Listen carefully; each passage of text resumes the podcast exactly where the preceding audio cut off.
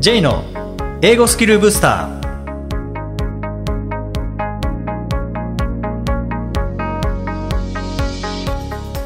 こんにちは J こと早川浩二ですこんにちは、アシスタントのあきです。この番組は旅行や仕事で英語を使えるようになりたい方、TOEIC などの資格試験の勉強をしている方、英語学習へのモチベーションを高めたい方にスキルアップのコツをお伝えしていく番組です。J さん、今回もよろしくお願いします。よろしくお願いします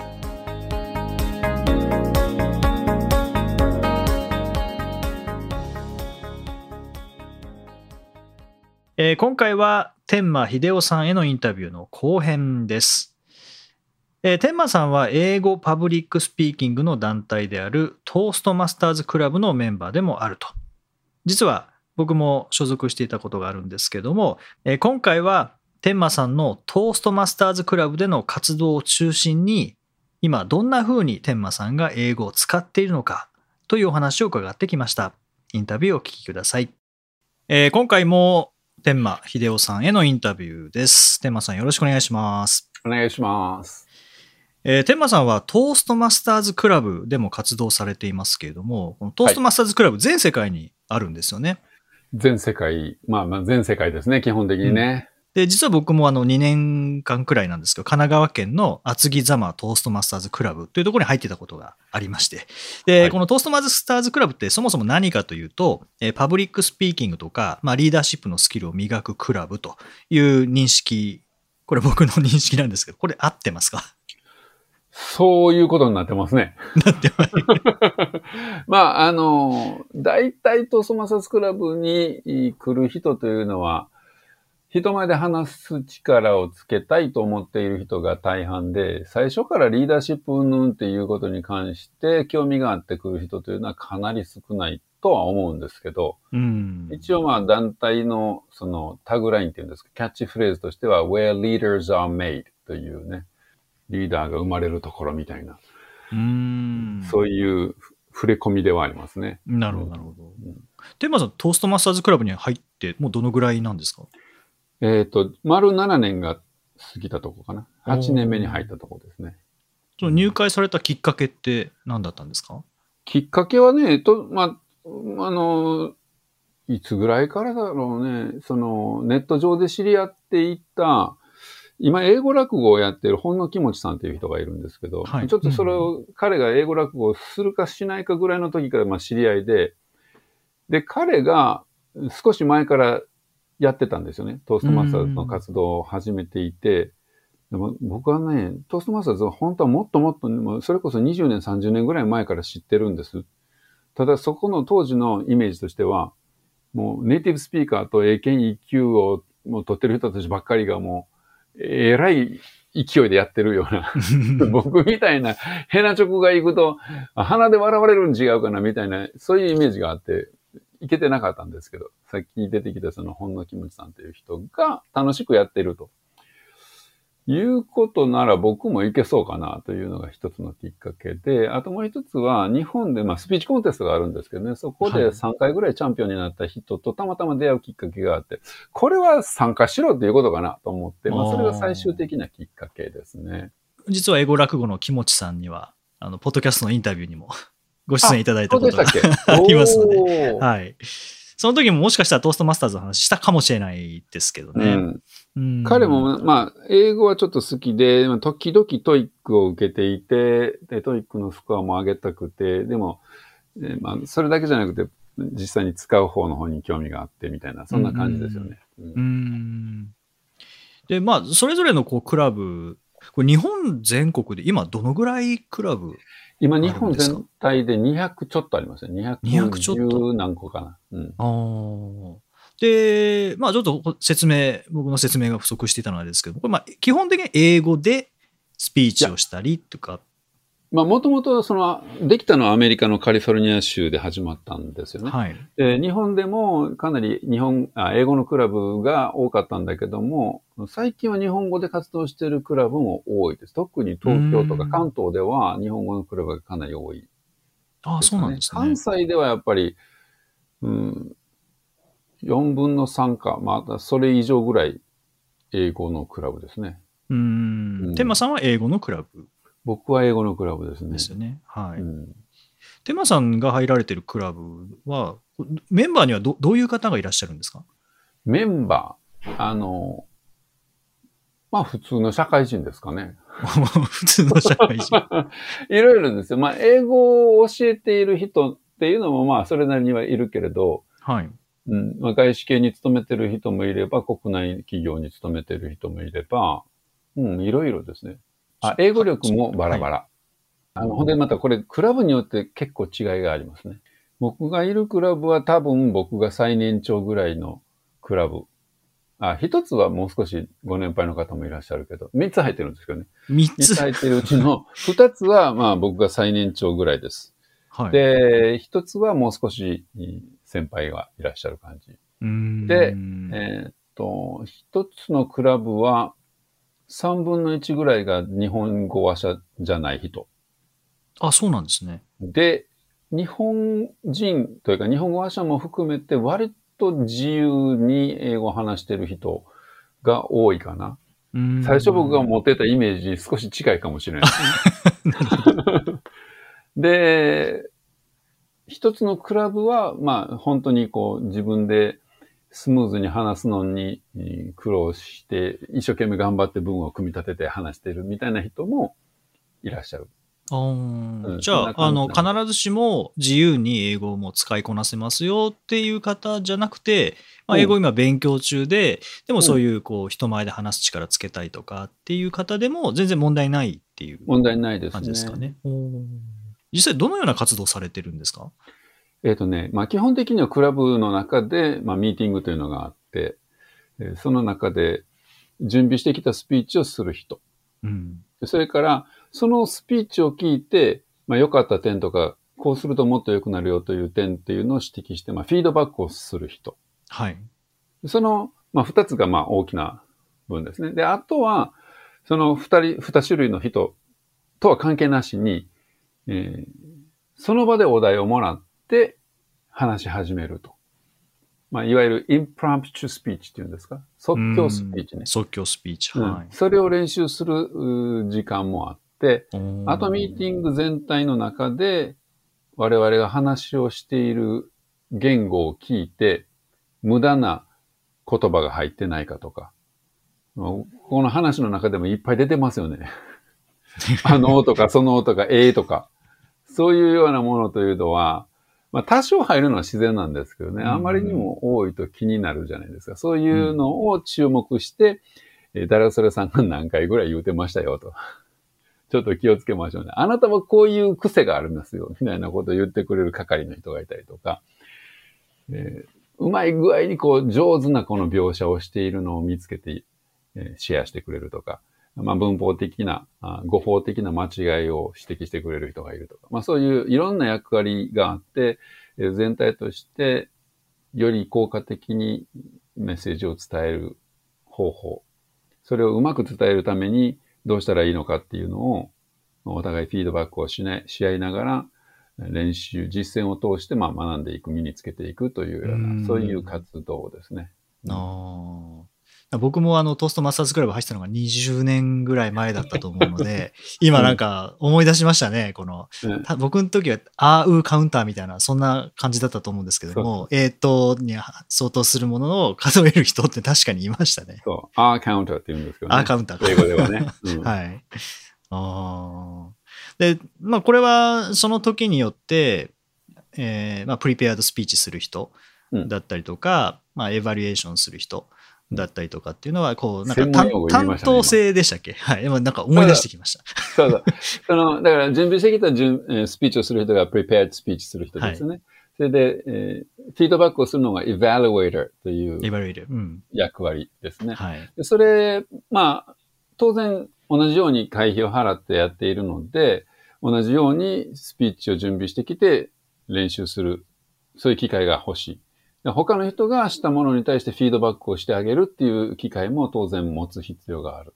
そそれからさっき、まあ、出てきたアーカウントとかね、うんグラマリアンとか、時間計る人もいますけど、そういういろんな人を、まあ人というか役割を、うんまあ、まあ、大体均等にというんですかね。完全に均等じゃないけど、はい。えー全員がいろんな役割をこう、今日はこの役、あ次はあの役みたいな形で手分けしながらですよね。やっていく。そんな感じ。あの、MC みたいな役もありますもんね。います、います。ですよね。うん。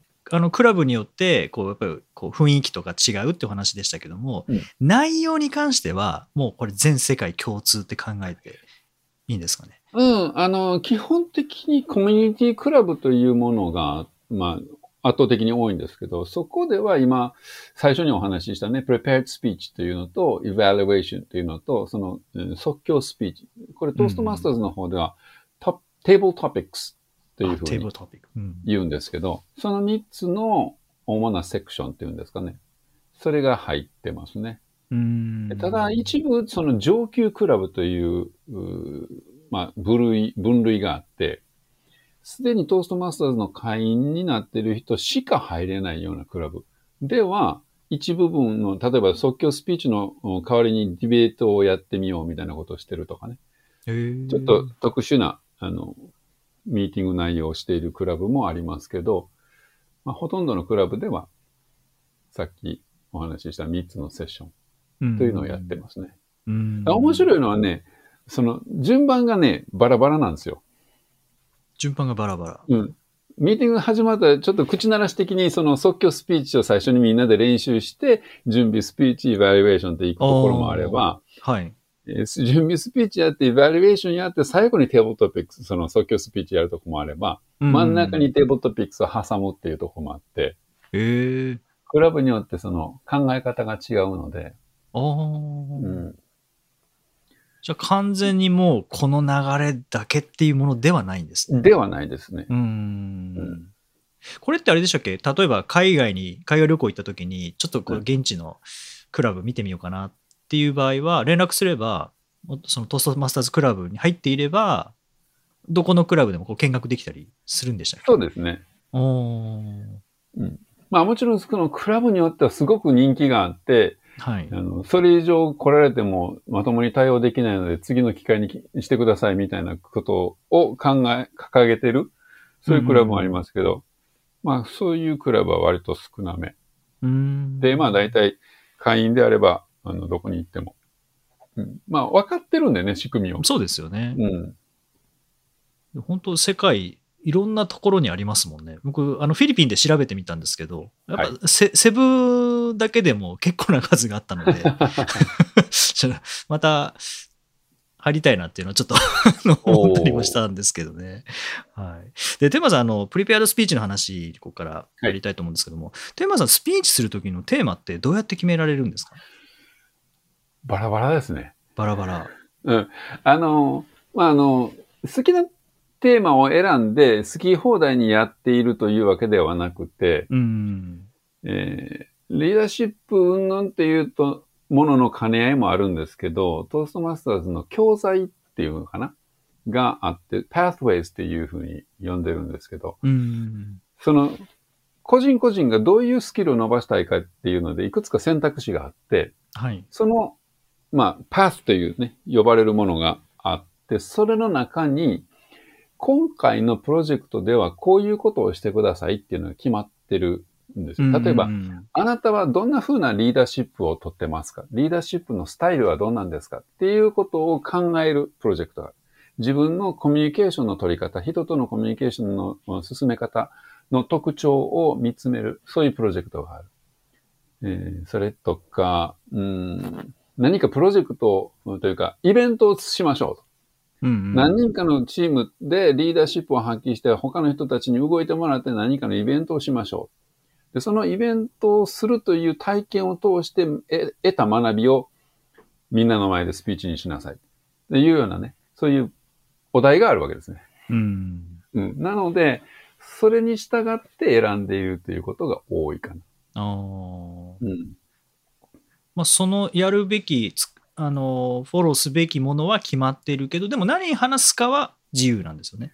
そうですね。だから、うんうんテーマにさえ沿っていれば自分はいが体験したこと、考えたこと、読んだこと、いろいろなものの中からどういうふうな素材を選んで、どんなふうなんまとめ方をするかというのは自分で考えることになるので。時間ってどのぐらいでしたっけ？基本的にはね、5分から7分で、5分から7分えー終えなさいというスピーチが圧倒的に多いですね。うーん。中には少し短いのとか、もう少し長くて10分、12分とか、おー12分、15分とか、はい。いうのもありますけど。テーマさん、それは原稿を用意して読むんですか？それとも読まずに暗記して得意の、得意かどうかわからないですけども、オバマばりのあの力を使って原稿を見ずに。基本的には、まあ、原稿を見ない方が効果的には話せますよね。あーうんみんな見ちゃいけないというルールはなくて、ないんですね。ただうんあの、ずっとその原稿を見ていると、結局、聞いてくれてる人の方を見れないでしょ？あそうですね。そうするとやっぱり人は興味を持ちにくいから、はい。自分の言いたいことが伝わりにくくなりますよね。うんうんうん。なので、基本的には原稿を見ながらというよりかは、人の目を見て話す。いろんなところに、こう、アイコンタクトをししながら、まあ、誰とこう、誰を見つめて話すかというのはね、タイミングごとにうん。変えていきつつですけど、基本的にはオーディエンスの中の誰かと目を合わせて話をしているというはいスタイルですね。うんうんそのテーマさんがスピーチされるときに、うんなんか意識していることとか、気をつけていることってありますか？意識していること。あのね、どういうんでしょう。自分がこう口にしている言葉を、本当に自分が思っているかどうか確認するというんですかね。ああ。あの、原稿を書くと、で、原稿に従って練習すると、どうしても自動的になりやすいんですよね。自動的。そう。あの、原稿が決まりましたと。はい。で、練習します。最初のうちは十分こう覚えきれてないので、うんうん何やったっけ？次 いうようなうん。感じで、はいはい頭の中で次を思い出そうとしている。うんそうすると、目の前にいる人と繋がってないですよね。あそうですね。自分の頭の中では原稿用紙のあのページが見えてる。はい。はい。それだとやっぱり伝わらない。うんうんうんかといってもう練習しまくると、考えなくても出てくるようになっちゃうんですよね。はい。で考えなくても出てくるのはいいんだけど、考えなくし、考えてもないのに勝手に出てくる言葉って、心入ってないというか、魂入ってないというか。そうですね。だから、そのまあ言うたらあれですわ。縦板に水の営業トーク。もう決まってるやつ、うんうんうんターって言われても、全然わからんみたいな。そうですね。そう。そういう風になってしまうので、どちらの段階にいても、やっぱり人の、ね、目の前にいる人の目を見て、その人に伝えるということを常にしないといけないので、うん。うんまあ、その自分が口にしている言葉を本当に自分が考え、感じ、それを伝えてるという状況ね。うんこれを維持するというのが大事かなと思って、はやってます。まあ、特に英語だと、やっぱ外国語なので、暗記したものを思い出しながら話すっていう風にもなりがちですもんね。うん。そうするとでも本当に伝わんないですから。そう、そうです。仮に流暢だったとしても、全然伝わらないっていう。そうなんですよねありますもんね。うんで、このトーストマスターズクラブって、もう本当プリペアドスピーチだけじゃなくて、まあ、先ほどお話もありましたけど、こう、エバリエーションしたりとか、あとは即興で話したりとか、うん本当いろいろなスキルがつくと思うんですけど、もちろんその英語力という意味でもつくと思いますし、それって言語にもう関わらず、日本語でも大事なスキルだと思うんですけど、テーマさんがトーストマスターズクラブの活動をされていて、なんかこう、これ磨けたなとか、なんかそういうふうに感じられてるスキルって、どういうのがありますか？うん人との接し方ですかね。あー。うん。まあ、あの、トーストマスターズクラブというのは、誰か運営してくれてる人がいるわけではなくて、会員が、うんうん。まあ、手分けをして運営していくという必要なんですよね。うんそれが、まあ、あの、民間の業者で、えーえー話し方を教えてくれる学校とは全然違うところで、会員の一部の人たちが運営の中心になって、周りの人たちが協力していくと。それは、クラブの役員っていうのが、まあ、7人決まっていて、はい。それぞれ役割があるんですけど、それをね、結構僕やってるんですよ。入会して7年ちょっとうんの中で、役員をしていなかったのは最初の6ヶ月と、6ヶ月。はい。えっ、と、途中、一瞬だけ2ヶ月ほど、な全部で8ヶ月ぐらいしかないんです。どっかのクラブで何かの役員してるんですよね。へえ。で、そうすると、まあ、まあ割とその、トーストマスターズのクラブ運営に関する時間というのは自分は結構使うわけでしょ。うん。でも、他の会員の人たちはもうそこにいてて、運営されてるクラブに乗っかってっていう人も、まあ、いなくはないわけですよね。はい。僕がそうでしたね。あ、明日トーストマスターズクラブだって言って言ってたタイプですね。うん、で、まあまあ、あの、それはそれぞれのね、あの、目的とか時間とかっていうのもあるんだけども、ある程度共通してみんながやってくれないとクラブがうまく回らないっていう部分もあるので、うん。ねそういう、まあ、言葉悪いですけど、お客さん的な人うんにもう少しこう、積極的に関わってもらうためにどうしたらいいのかなとか。当然、クラブっていうのは、まあ、自由な集まりですわね。時間が空いてるから来れる。でも忙しくなったら来れない。うんうん。それこそ転勤になったら違う場所に行ってしまうとやめざるを得ないわけですよね、そのクラブは。はい。そうすると、新しい人を常に募集していかないと、だんだんだんだん人数が減っていくわけですけど、うん。そこをどういうふうにしてみんなで協力してやっていくかみたいなことね、いうのを考えると、いろんなことを動かしていくために人を巻き込んでいかないといけないんだけど、はい。その時にそれをどういうふうにこう、コミュニケーションをとって協力してもらうか、一緒にやろうっていう気持ちになってもらうか、うんそのあたりのところが、まあ苦労した部分でもあるし、その苦労していろいろやっていく中で、まあいろんなこの方法というのを身につけたかなという気はしますね。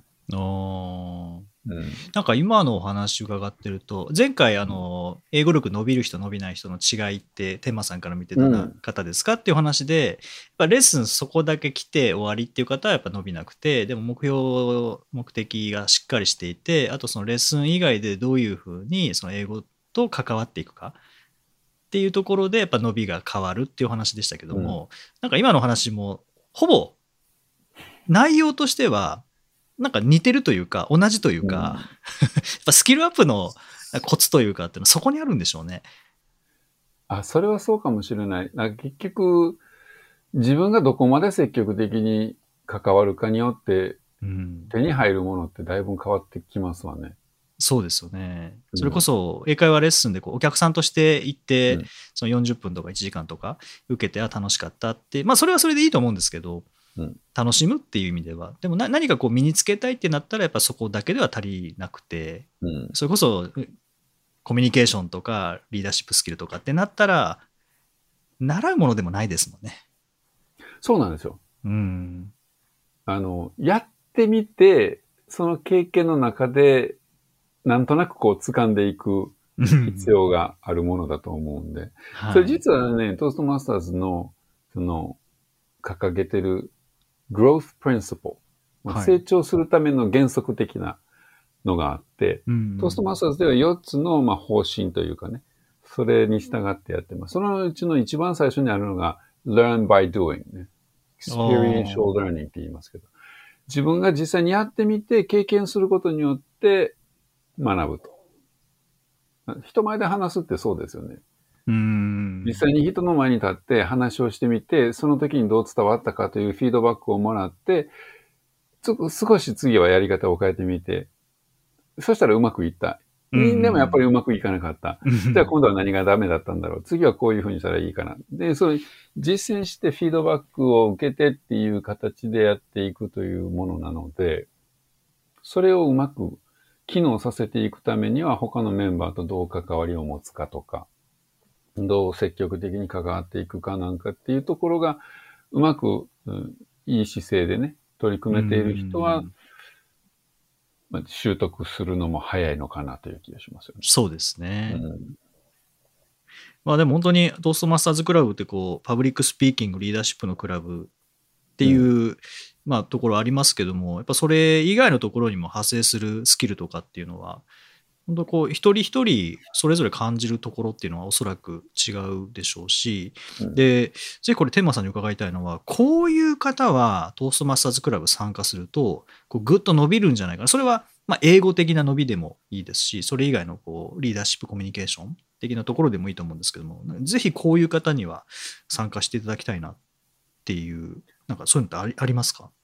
うん、やはり、その、英語学習でね、お話ししたのともつながりますけど、何かを身につけたいっていう具体的な目標、うん。で、それをどう使いたいっていう、まあ、目的、そういったようなものっていうのがあって、ある程度、その時間を優先的に活動に振り向けようとういうん。意思がある人がいいですね。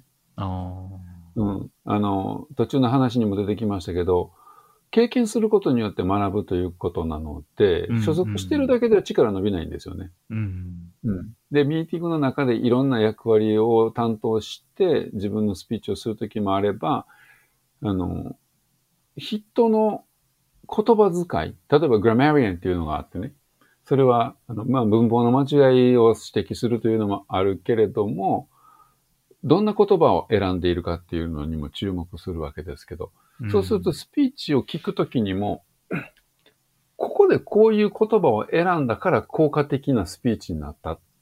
みたいなことに気づけるじゃないですか。はい。うん。で、何の役をするにしても、それなりに自分にとってプラスになるものっていうのはあるはずなんで、うんえー自分がスピーチするときだけじゃなくて、できるだけ、まあ、来れるときは必ず来るというふうにして、まあ、自分が出せる、他の人に対して提供できるフィードバックというのは常にするというふうな形で積極的に関わると、周りの人の学びを助けるという側面もありつつ、自分自身がやっぱりその行為をすることによって学べてるっていうね、そういう面もあるので、うんまあ、目的があって、目標があって、積極的に関わるという参加態度はい。が持てる人は早く伸びるかな。なるほど。ですね。はい。ありがとうございます。これ興味ある方は、うんおそらく近くのクラブを検索していただくのがいいかなと思うんですけども、そうねううんんこれは検索の仕方としては、なんかトーストマスターズクラブ、あとなんか地元の地域名を入れれば、例えば東京だったら東京とか、そうですね。兵庫とか、もしかしたらこう宝塚みたいな感じで、もうピンポイントの地名を入れうんても出てくる可能性っていうのは、日本に200以上でした200っけ？超。210何個かかったな。うんなんかありますね。でその中では英語クラブもあれば、日本語クラブもあったり、あバイリンガルもあるんでしたっけ、バイリンガルもありますね。日本語と英語とやってるクラブもあります。はい、で、あと数少ないですけど、中国語のクラブとかフランス語のクラブとかもありますね。あ、そう、あそうなんですね。あと韓国語のクラブもあるかな確かに。へえ。あ、イタリア語もあったかなそこはね、ほとんど東京、東京だったかなあ東京、横浜に中国語のクラブあるな。うん。ーまあ、中華街あたりにあるんですかね。わからんけど。あの具体的にどこの活動してはるかはちょっとそこまで知らないですけど、うんまあ、多くは日本語か英語か、あるいは日英のバイリンガルかというのが多いですね。はい。ただまあ今このコロナの影響で効か不効か、ハイブリッドでやってるところがかなり多いので、うんうんえーまあ例えば中国語に興味があるみたいな方なんかだったら、まあ別にね、その活動してはる近くじゃなくてもハイブリッドで、まあオンラインで参加とかいうのもできるかとは思うので、うんうんいいかと思います。そうですね。うん。で、まあ当然対面で練習したいということであれば自分がね、はい行ける範囲で検索することにはなるかと思いますけど、うんうんまあ、いろんなクラブに遊びに行ってみるのがいいと思います。最初、あれですよね、最初3回ぐらいは見学できるんですよね。そうですね。これもクラブによってちょっとずつ方針が違うので、まあそのクラブのサイトなんかで、あるいは直接問い合わせて聞いていただくのがいいと思いますけど、うんうん最初からあのゲスト参加費として会場代の 徴収をね、してるクラブもあれば、完全に無料で受け入れてくれてるクラブもあれば、えー何回でも来ていいよというクラブも多分あるんじゃないかと思いますけど、うん僕の知ってる範囲では3回ぐらいまで無料ですよっていうクラブが多いですかね。はい。うんうんうんそうですね。うんはい。ぜひ、あの、ご興味ある方は、えーお近くのトーストマスターズクラブ、あの、検索してみていただけたらと思います。はい。えー、テーマさん、前編後編と、あの、貴重なお話、本当にありがとうございました。ありがとうございました。はい。で、最後にですね、あの、天馬さんのセミナーの情報とか、こう活動に関する情報、こうどちらでチェックすればよろしいですか？あのね、あんまりそういう対外的な活動を最近してないので、してないあれなんですけど。まあ、ツイッターが一番そういうことをするとしたら多いですかね？うーん。えー天馬さんのお名前でツイッター検索すれば。出てくるかな？ええはい、あまあまあ、説明文のところにあのツイッターのリンク貼らせていただきますね。はい。それが一番確実ですもんね。そうですね。はい。天馬さん、それから、あの、まあ、今回お話に出てこなかったですけども、あの、TOEIC 祭り、はい。最近、はい。もうかつて、まあ、コロナ前までは結構頻繁に、うんまあ、TOEIC の素材を使って、はい。それこそこうゲーム感覚でチーム、んチームに分かれて点数を競って、そしてはい最後にはなんと商品がもらえるという、はい。豪華な粗品を、豪華な A さんにも何回か出ていただきましたが、はい。ああれ、本当楽しいので、ぜひまた、あの、僕も、はい、参加したいなっていう。そうなんだはい。はい。あそうですか。いやいや、はいあのー、 TOEIC祭りあ、コロナになるよりも前からちょっとあまりできてないんですよ。っていうのは、2016年はい。に TOEICの形式が新しくなった時に、えートイック祭りに参加していただいてた講師の皆さん、僕も含めてですけど、うんうんうん教材の改訂作業に全部借り出されてしまって。そうですね。そうですね。ね、えー書籍の改訂もそうですし、通信コードの改訂もそうですし、いろんな、あの、学校とかね、うえんー。そういう、えー研修会社とかが用意しているような素材も含めて、いろんなところで、えー問題を作り変えて解説を書くということをみんなをしていて、それでだいぶ疲れたんですよね。確かに。でもエネルギーも時間も使えますからね。そこからまあまあ、あの、作れてないですね、ほとんどね。うんちょっともったいないなと思いつつ。うん。まあなんか、どっかでできたらいいかなと。そうですね。はい。うんぜひまた、 TOEIC祭りの情報も、あの、楽しみに お待ちしてますので。ははいい。じゃあ本当にあの前編後編、あの貴重なお話ありがとうございました。ぜひまはいた、ありがとうございあの、テンマさんのイベントある時には参加させていただきたいと思いますので、はありがとうございますた今後ともよろしくお願いします。よろしくお願いします。はい。本当にありがとうございました。ありがとうございました。第164回をお送りしました。J さん。はい。4月ということで、まあ、新しい環境に身を置いてるっていう方も多いと思うんですけれども、はいそういう新しい環境に馴染むために、例えば J さんがなんか心がけてること、まあ、例えば毎回セミナーとか新しい環境でやられることって多いと思うんですが、はい。なんかこう気をつけてることとかありますか？うーん。なんでしょうね。まあ、セミナーであれば、そのはい会社のことを事前に調べておくっていうのは絶対やりますね。ああ。それはやっぱり、ちょっとこう、話題とかにも出しやすいってことですかね？会社の話をするにも。そういったところの情報があそうですね。あの例え話とかもその会社に合ったものにするケースもありますし、まあ、何よりも、まあ、前回でしたかね、あの授業で大切にしていることっていうので、まあ、名前を覚えるっていうのはありましたけど、はい。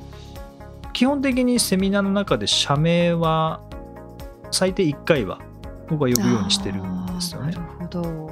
うん、だからまあそこの呼び慣れておくとか、はい。はい、あとはコーポレートカラーをチェックしておくとか、コーポレートカラーっていうのはやっぱり各会社ってあるものなんまあ、ですかね？ありますね、まあ、青、赤が多いですけどね。ああ、はい、それはホームページとか見ると、大体その色で統一されてる。そうですね、ホームページが大体もうその色ですからね。だからまあ銀行でもそうですよね青い銀行もあれば、赤い銀行も緑の銀行もそうですね。ありますからね。うんまあ、確かに。飛行機もそうですよね。赤い飛行機も、赤い飛行機と赤い会社もあれば、青い会社もあります確かに。はい思い浮かびますもんね黄黄緑もありますしね。ピンク色もありますし。はいなるほど。コンビニもそうですよね。あの青いコンビニもあれば、ああ、そうですね。赤、緑のコンビニもあれば、はい。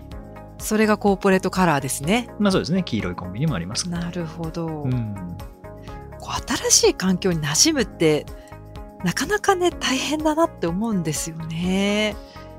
そうです。まあ、セミナーに関してはもう本当に数時間なので、これ馴染むって言えるのかどうかわからないですけど、アキさんはこう、もう授業をする中で、はい。まあ、行く場所同じだったとしても、受講生変わりますよね。あ、変わりますうね。ん。そういうあの、なんかこう、環境の、環境への馴染み方とか、なんかそういうのってありますか？なんか案外ですね、自分、こう、講師として前に立ってはいるものの、ちょっとこう、ドジっぷりを発揮すると逆にこう学生さんが安心するっていう、例えば配り、配っているプリントが多かったとか、なんかそういううんちょっとしたドジっぷりを発揮すると、あ、この人、この先生なんかそんな厳しくなさそうだな、みたいな安心感を 与えられるのはあるみたいですね。それはあえて、いや、あえてやってないです。あえてやってないんですけど、なんかそういう部分が安心するみたいな。なるほど。また先生ドジってるっていうのがなんかこう安心させるみたいですね。あえてできればいいんですけどね。でも、それもそれでおかしいですもんね。バレるんじゃないですか？あバレますビジネスドジドジなんだな、みたいな。ビジネスドジ。ビジネスドジだなっていう。ん。うんなんかこう安心するみたいです。はい。うんまあ、そのキャラ付けみたいなのは大事かもしれないですけどね。千原誠二さんが、あのはいまあ、ガサツって言われますけど、自分でビジネスガサツだって言ってますけどね。あ、なんかそういうキャラ付けって多分大事だと思うんですけど、ね、ガサツキャラってことをうん、ガサツキャラ。演じてるビジネス用にっていう感じなんですかね。はい。へえ。まあ、そういうのはそういうので、まあ、大事かもしれないですけどね。あえなんか、必ずしも演じなきゃいけないわけではないと思いますし、特にドジを演じ続けるのって大変です そうですよよね。ね。でもキャラ作りされる先生は確かにいらっしゃるかもしれないですね。その学生さんとか受講生を安心させるために、こういうキャラですよっていうのをこうはっきり提示していくっていう先生はいらっしゃるかもしれないですね。うんそうですね。まあ先生によってはあるかもしれないですね。うーん。まあ、そうなるとこう環境に合わせていくというよりは受講生を自分に合わせさせるみたいなところあるかもしれないですよね。ああ。こういうスタンスでいくよっていううん感じでもう雰囲気作りをしていくっていう感じですかね。それはそれでなんかいい戦略だと思いますよね。ああ、そうですねう。んわかりやすいですよね、多分。その受講生にとっては、こういう先生、この先生はこういう雰囲気だっていう、うん距離感もつかみやすいですもんうん、ね。ですね。うんはい